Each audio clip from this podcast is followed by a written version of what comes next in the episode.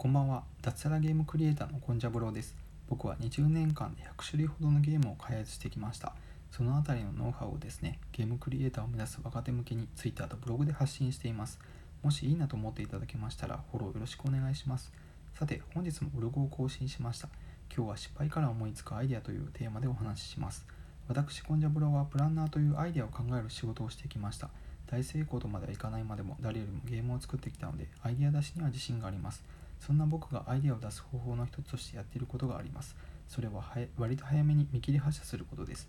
準備せずにスタートすると早い段階でつまずいたり失敗したりするんですけど、それが思わぬアイデアに化けたりします。普通の人では考えつかないアイデアになるんです。この音声配信もそうですけど、あまり準備せずに始めてみました。やったらやったでいろいろと課題が見えてくるんですね。コスパが良いので僕は何でも早めにスタートさせるようにしています。まだ駆け出しだった頃は準備をしっかりして完成度の高い使用書を作っていました。開発前に完璧な使用書を作ると構造上問題がある箇所が全部出てくるんですね。開発前に対応できるから出戻りは少なくなります。でも面白くならないんですよね。少なくとも使用書以上のゲームはできません。使用書は完璧に作られると変更もしやづらくなります。